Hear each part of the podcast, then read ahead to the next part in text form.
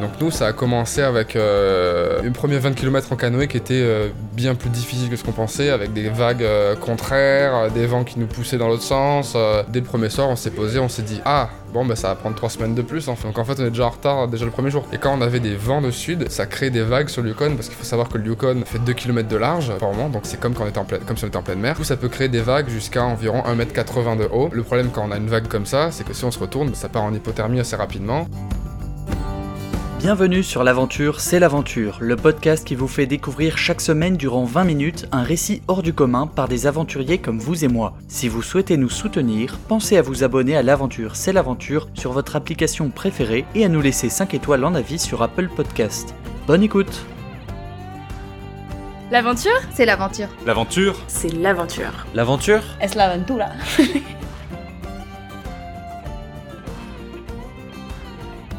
Bonjour à tous, je suis en présence de Lucien et Romain, deux jeunes étudiants qui, à la manière de Christopher McCandless, héros du roman et film Into the Wild, sont partis à l'attaque de l'Alaska à travers une expédition sous le jour permanent. Lucien, Romain, vous vous êtes lancés dans un périple qui était prévu pour une durée de 65 jours au cœur de l'Alaska. Vous aviez prévu de parcourir 690 km en canoë, puis 650 km à pied. Nous allons vite découvrir au cours de cette conversation si vous avez remporté votre défi, ou bien si à l'image de Christopher, le héros de Into the Wild, vous avez buté face à la nature hostile de l'Alaska. Mais avant tout, Romain, qu'est-ce qui vous fascinait dans l'Alaska et vous a entraîné dans cette aventure? En fait, à la base, tout est parti de, la lecture d'un livre de Mike Horn, Vouloir toucher les étoiles, qu'un très bon ami euh, m'a prêté. Et en fait, c'est assez simple. En deux jours, j'ai fini le livre et euh, j'étais sur Google Maps en train de chercher un endroit où partir. Donc, euh, en fait, au début, l'Alaska, ça a plus été pragmatique qu'autre chose, en fait, dans le sens où on se retrouve avec une terre où il y a des températures qui peuvent aller jusqu'à 15 degrés, disons, en hiver, avec de l'eau, des baies, des poissons, enfin bref, une vie et une abondance de ressources qui sont pas négligeables. Et puis en plus, bien entendu, il y a ce côté-là où euh, qui vient rajouter euh, en Alaska, quoi. C'est vraiment un endroit. euh, moi, je me rappelle, enfin c'est tout bête, mais euh, quand je voyais euh, le film Les Simpsons et que je voyais qu'ils étaient en Alaska, je me disais ouais, mais ça c'est un endroit où jamais de ma vie j'irai, quoi. Enfin, je sais pas, c'est l'Alaska, quoi. Ça fait rêver, c'est le bout du monde. Et, euh, comment Lucien s'est joint à toi euh, dans cette aventure? Ah ouais, alors c'est assez simple en fait. Euh, dans l'après-midi, j'ai dû faire un tracé sur Google Maps, vraiment un truc euh, avec trois droites euh, comme ça, avec marqué canoë, marché, arrivée, euh, début. Et euh, j'ai envoyé ça à Lucien. J'ai, en commençant par un message, j'ai fait Mec, est-ce que t'es prêt à vivre l'aventure de ta vie? Et euh, voilà. Non, d'abord, je crois que je lui ai demandé s'il était libre en été, mais bon, bref. Voilà, je dis, je dis T'as des choses à faire cet été? Il m'a dit non, bah alors ok, on part en aventure. Et il m'a dit direct oui. Ok, donc si j'ai besoin d'un coéquipier pour une aventure, je contacte Lucien. Ouais, ouais, il sera toujours chaud. Alors, euh, visiblement, pour la motivation, ça a été assez rapide euh, pour vous deux. Pour ce qui est du temps de préparation, euh, j'imagine que ça se compte en mois. Combien de temps il vous a fallu pour vous préparer en termes de matériel et physiquement aussi Ça a été rapide et en même temps long, six mois environ, à partir du moment où Romain m'a contacté et on a pris la décision vraiment ferme de partir tous les deux, en sachant que, ok, il y a un tracé, mais on n'a ni matériel, ni sponsor par exemple pour nous soutenir, et du coup à partir de là, bah, on s'est fait un tracé un peu plus précis, on a commencé à chercher bah, le matériel précisément qu'il va falloir qu'on se procure, tout ça, ça nous a pris donc six mois, et entre temps, donc dans ces six mois, les bourses XP à qui on a soumis notre dossier nous a accepté, et ça nous a euh, vraiment fait un tremplin en fait, et ça nous a encouragé en plus à partir, et de là, on a essayé de d'acquérir tout le matériel qu'il nous fallait. Alors, peut-être faudrait préciser l'itinéraire a été en deux parties, il me semble. Oui, c'est ça. Alors en fait, euh, la partie principale de l'expédition, c'était une partie à pied en fait. Comment j'avais imaginé la chose euh, Je voulais qu'il y ait une phase en canoë parce que c'est entre guillemets facile. On peut pas se perdre sur un fleuve. On a quand même euh, un temps d'adaptation, comprendre l'environnement, comment ça fonctionne, pour ensuite se lancer sur quelque chose à pied et pas juste arriver comme ça à pied et se dire bon bah allez c'est bon on se lance quoi. En termes de nombre de kilomètres, vous avez parcouru quelle distance? On a parcouru 450 km en canoë et on devait faire à peu près la même chose à pied. Magnifique. Donc pour en revenir au matériel, le canoë, comment vous l'êtes procuré sur place? Comment est-ce qu'on se retrouve avec un canoë en plein milieu de l'Alaska? C'est compliqué, en sachant qu'il y a des problématiques budgétaires, des problématiques euh, aussi de logistique, tout simplement. Nous, on arrive de l'autre bout du monde. Si on doit ramener un canoë avec nous, en fait, si c'est un canoë en dur, bah ça marche pas. On a eu la solution du canoë gonflable qui s'est imposé et qu'on a retenu. Alors budgétaire, enfin, au niveau du budget, c'était ça rentrait. Niveau logistique, c'était parfait. Ça rentrait dans un énorme sac de plusieurs 23 kilos, voilà, précisément. Et on pouvait le porter sur le dos. Pour le prendre à l'aéroport, il n'y a pas de souci. Pour l'amener en avion là-bas, pareil. C'est, enfin, tout est, tout est parfait.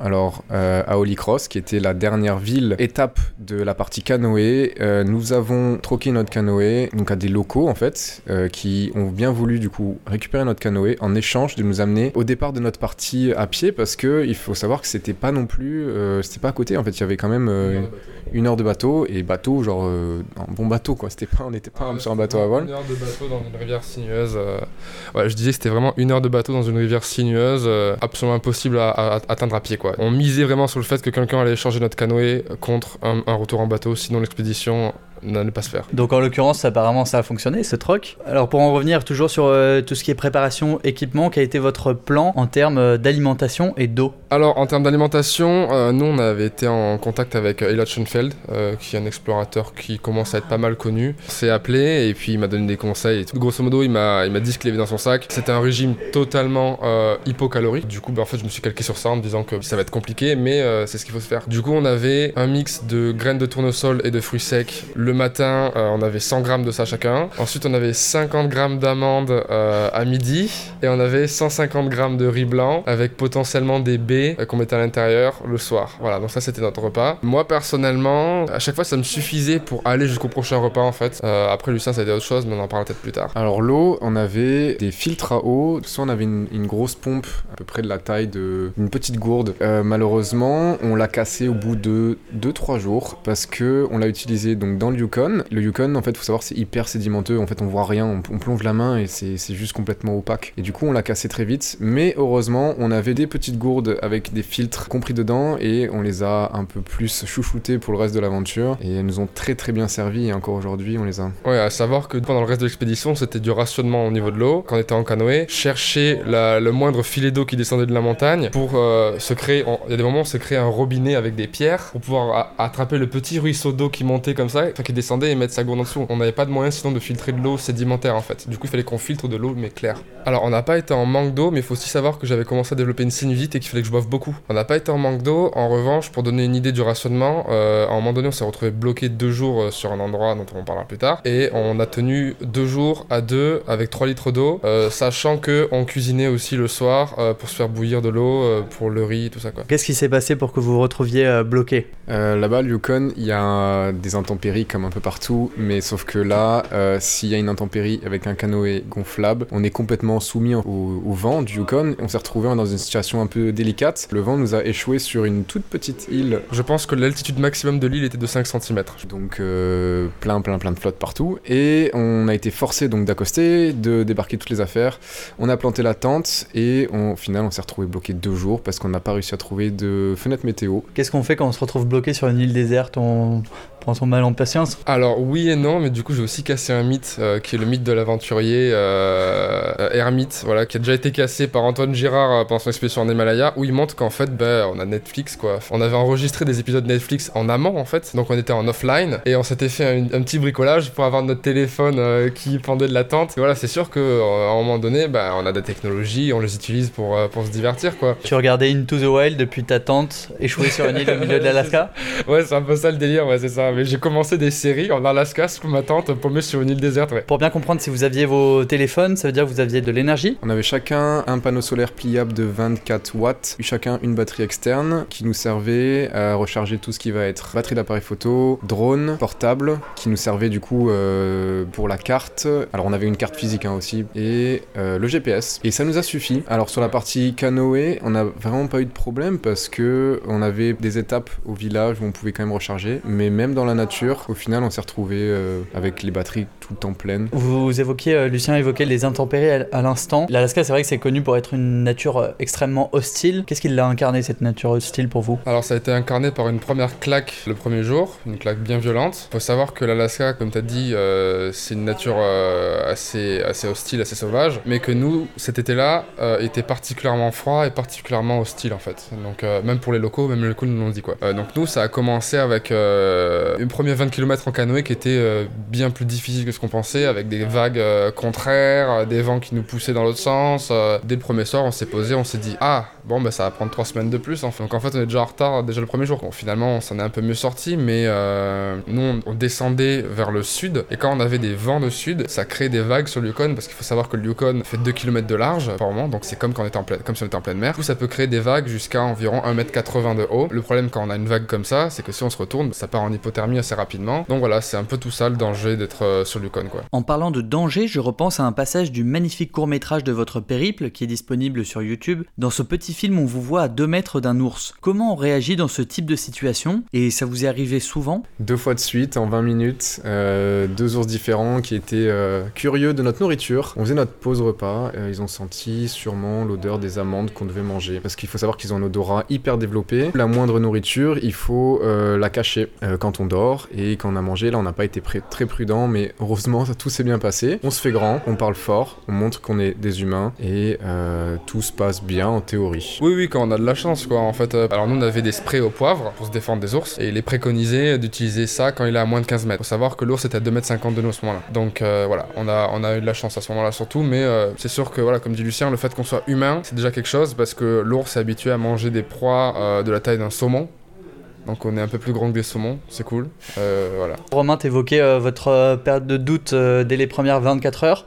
Finalement, ça vous a pris euh, combien de jours pour vous sentir à l'aise et pouvoir vraiment en profiter? À l'aise, je pense qu'il faut compter une semaine environ. Parce que, en fait, c'est à partir de là qu'on a commencé à capter comment marchaient les courants sur le Yukon et comment faire plus de kilomètres en étant plus à l'abri. Donc voilà, en fait, il y a un moment donné où il faut commencer à, à apprivoiser le Yukon, réussir à capter comment il fonctionne. parce qu'au début, on a envie de tracer le plus droit possible. Ça va nous faire économiser de la distance, mais en fait, en réalité, on se rend compte que si on prend des fois peut-être plus de virages ou si on suit plus tel ou tel courant, en fait, on va aller plus vite, même si on fait plus de kilomètres. Est-ce que vous avez trouvé que c'était euh, plus facile la partie de votre périple à pied? C'est plus facile pour le matériel parce que notamment euh, sur la nourriture, euh, les affaires, etc. Une fois qu'on est parti en canoë, qu'on a mis le pied dedans, on sort plus, on sort plus rien. Genre on a notre bouteille d'eau à nos pieds, euh, l'appareil photo qui traîne dans un coin dans une pochette étanche, mais c'est tout en fait. La moindre interrogation sur notre destination, sur est-ce qu'on est sur le bon embranchement, sur au bon endroit, etc. Il faut qu'on s'arrête pour sortir la carte et vérifier par rapport au GPS si on est au bon endroit. Donc rien que ça, ça nous a fait perdre les premiers jours, je dirais des heures. hein. Clairement, euh, le temps d'accoster, de sortir le sac, parce qu'on était donc équipé de sacs étanches. Mais un sac étanche, euh, ça se désigne pas comme un sac à dos. Mais du coup, une fois qu'on marche, ben, on a tout qui est accessible. On va dire dans la seconde, on peut poser le sac, s'arrêter et sortir ce qu'on a, a envie. D'accord. Il y a quand même euh, une difficulté, une contrainte majeure que vous avez vécue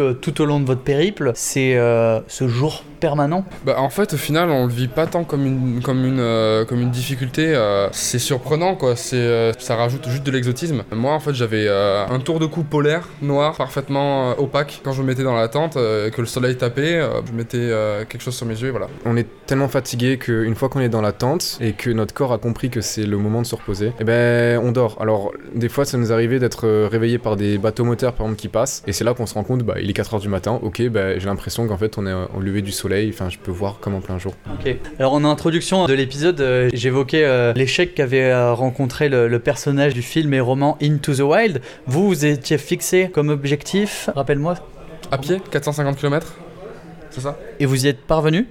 Non, ce qui s'est passé quand on, a, quand on a mis le pied au sol, déjà, c'est qu'on s'est rendu compte que c'était un, un terrain extrêmement complexe. Et en fait, c'est quelque chose euh, qu'on peut que très difficilement euh, s'imaginer, en fait, mais on faisait environ en moyenne du 800 mètres par heure à la marche. Donc euh, voilà, c'était en fait des hautes herbes, c'était des troncs d'arbres qui étaient de travers, c'était un sol qui est absolument instable. En fait, le muskeg, ça va être constitué. Quel est le terme que tu as utilisé? Muskeg, M-U-S-K-E-G. C'est un sol qui est constitué en fait de mottes d'herbe très denses. Donc au début on a envie de marcher dessus pour éviter la boue en fait qui sont entre ces mottes d'herbe. Mais on se rend vite compte qu'en fait ces mottes d'herbe elles sont instables. Et du coup elles peuvent faire partir la cheville dans n'importe quel sens euh, à, leur, guise quoi on va dire. Il y a des moments donnés où on peut pas marcher dans la boue parce qu'elles sont trop denses. Et il y a aussi des moments donnés où on va être déséquilibré par une, puis euh, une autre, une autre, une autre. Et ça va être un déséquilibre constant pendant 3-4 pas. Ça aussi, euh, donc physiquement et mentalement, c'est extrêmement compliqué parce que ça, ça fait naître une frustration aussi. Enfin, je sais pas, c'est assez. Euh, derrière, on a eu le problème de la nourriture pour ma part qui, euh, qui s'est fait sentir très très vite. Donc en plus de la fatigue mentale, physique, euh, fatigue de, de calorique tout simplement. Et non, on s'est jamais, on n'est jamais sorti de cet enfer du, du Muskeg. On a une, une blessure euh, de Romain, une blessure musculaire. A priori, on n'a pas de diagnostic posé. Tu t'arrivais plus à marcher? C'est ça, en fait, en gros, le premier jour, euh, je me suis pris le pied dans un tronc d'arbre dans- quand je marchais dans les hautes herbes. Et en fait, il s'est avéré que euh, j'avais dû me blesser sur le moment parce que au fur et à mesure des jours, ma jambe pesait de plus en plus lourd et euh, réagissait de moins en moins à ce que je lui demandais de faire. Si bien que au quatrième jour, euh, ça commençait à être très compliqué d'avancer de manière euh, régulière. Du coup, bah, à un moment donné, forcément, des questions commencent à arriver. Et euh, Vous avez décidé de rebrousser chemin? Ben en fait c'est ça voilà. Du coup le processus de rebroussement de chemin c'est pas quelque chose qui va se faire euh, en un claquement de dents en disant bon ok j'en ai marre on revient comme on l'écrit dans notre euh, carnet d'expédition. C'est des non-dits au départ. En fait c'est euh, Lucien qui est fatigué mais qui va essayer de le cacher. C'est moi euh, qui arrive pas à poser ma jambe au sol qui tombe et que je vais dire c'est pas grave je continue. Parce qu'en fait il y a une espèce d'inertie de groupe qui va faire qu'on n'a pas envie de décevoir l'autre et qu'aussi je sais pas peut-être une fierté ou je sais pas trop en fait il y a toute une espèce de mélange de trucs et puis même un objectif, temps, 6 mois de préparation derrière. En fait il y a plein de choses qui vont faire ça. Puis au bout d'un moment avec Lucien on se regarde on fait bon écoute maintenant on voit que ça marche pas. Voilà, ça marche pas, lol, c'est un petit jeu de mots. Euh, euh, du coup, on se dit que maintenant c'est récréatif et on marche, euh, on se pose. euh, et demain, on marche tranquillement une journée, on fait, on fait, de, la, on fait de la visite. Puis au bout d'un moment, on se dit, bah tu sais quoi, en fait, sinon, euh, à partir de là, 16h aujourd'hui, on commence à, s'arrêter et on fait peut-être demi-tour pour, pour demain. Et puis en fait, on se dit, mais sinon, pourquoi continuer à marcher encore vu qu'on va devoir, dans tous les cas, le faire dans l'autre sens? Autant s'arrêter maintenant, quoi. Et en fait, c'est une étape comme ça, on se dit, bah ouais, du coup, bah ok, on revient au campement de ce matin et, et voilà. Pour avancer, vous aviez de la motivation malgré la douleur, les difficultés, le manque de nourriture, d'après ce que je comprends. Mais est-ce que vous aviez toujours la motivation pour marcher dans le sens inverse? Euh, c'est même plus une question de motivation, c'est que si on marche pas, bah on rentre pas. mais, euh, mais non, non, c'est tout, sim- tout simplement ça. Bah, après, il faut savoir du coup qu'on était euh, surtout bah, perdus en pleine nature avec personne dans l'immédiat qui pouvait venir nous, nous chercher. Donc, premièrement, euh, une fois les- la décision prise, il fallait qu'on recontacte les gens qui nous ont amenés ici en fait. Leur expliquer la situation, leur dire que c'est pas alarmant, mais que on fait demi-tour. Qu'il n'y a pas d'urgence, mais que s'ils peuvent venir nous chercher, ça nous arrange. Et, euh, et à partir de là, bah, la motivation, elle est juste que, bah ok, dans trois jours ils arrivent, alors dans trois jours on doit être là-bas. Est-ce que vous pensez que c'est un échec en conclusion? En fait, non, voilà, du coup, le propos du film et, euh, et même des art- de, de l'article que j'avais écrit euh, sur Alpine Mag, euh, c'est qu'en fait, pour moi, il n'y a pas vraiment d'échec en soi, parce que si jamais on avait envie de repartir, par exemple, euh, de- l'année prochaine ou dans je sais pas combien de temps, bah maintenant, on a acquis des compétences qui font qu'on sait que ce sol qui ressemble à quelque chose euh, sur Google Maps, bah en fait, ça ressemble à rien en vrai, quoi. On connaît le terrain, on sait comment, on sait comment ça commence à, à fonctionner, on connaît un peu l'environnement. Moi, je préfère appeler ça une tentative non aboutie plutôt qu'un échec, parce qu'en fait, l'échec, c'est négatif ça a une connotation négative et qui en fait au final non voilà ça fait aussi partie de l'histoire quoi. Est-ce que pour faire suite à, à cet échec, vous avez, enfin, cet échec euh, qui est une étape, ah, pardon. Tentative dans la vie. Est-ce que vous avez euh, en tête un nouveau projet? J'ai regardé en début d'année, en septembre, euh, des îles en, en Russie, en extrême, en extrême Russie. Euh, après, ça va être beaucoup plus compliqué en termes de logistique que l'Alaska. ouais en géopolitique aussi ouais ça va être compliqué. C'est à travailler, mais ça a l'air super beau. Super, super beau. Et puis avec l'expérience qu'on a eue là d'Alaska, je pense que si jamais un jour on repart, on pourra faire que mieux. Et ça sera vraiment plaisant parce qu'avec les erreurs qu'on a fait et du coup tout ce qu'on va en retirer, on pourra même genre presque prendre du plaisir dans la survie quoi. C'est vraiment. D'accord, bah merci beaucoup les gars. Est-ce que pour conclure, vous pourriez nous, nous indiquer votre devise? L'échec n'est pas une fin en soi, je pense que c'est une phrase qui décrit bien le projet et qui, euh, et qui dit bien euh, la mentalité du truc quoi. Voilà, c'est pas c'est pas une fin, c'est juste une étape quoi. Parfait, pour nos auditeurs, je pense que ce sera un bon message pour leurs futures euh, aventures.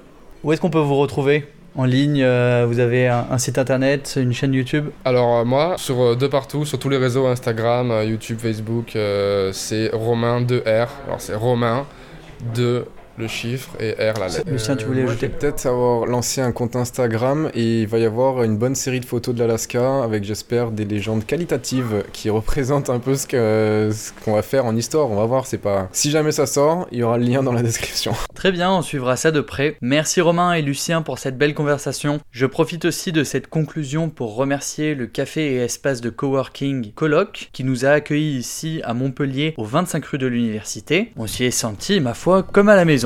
Merci à tous.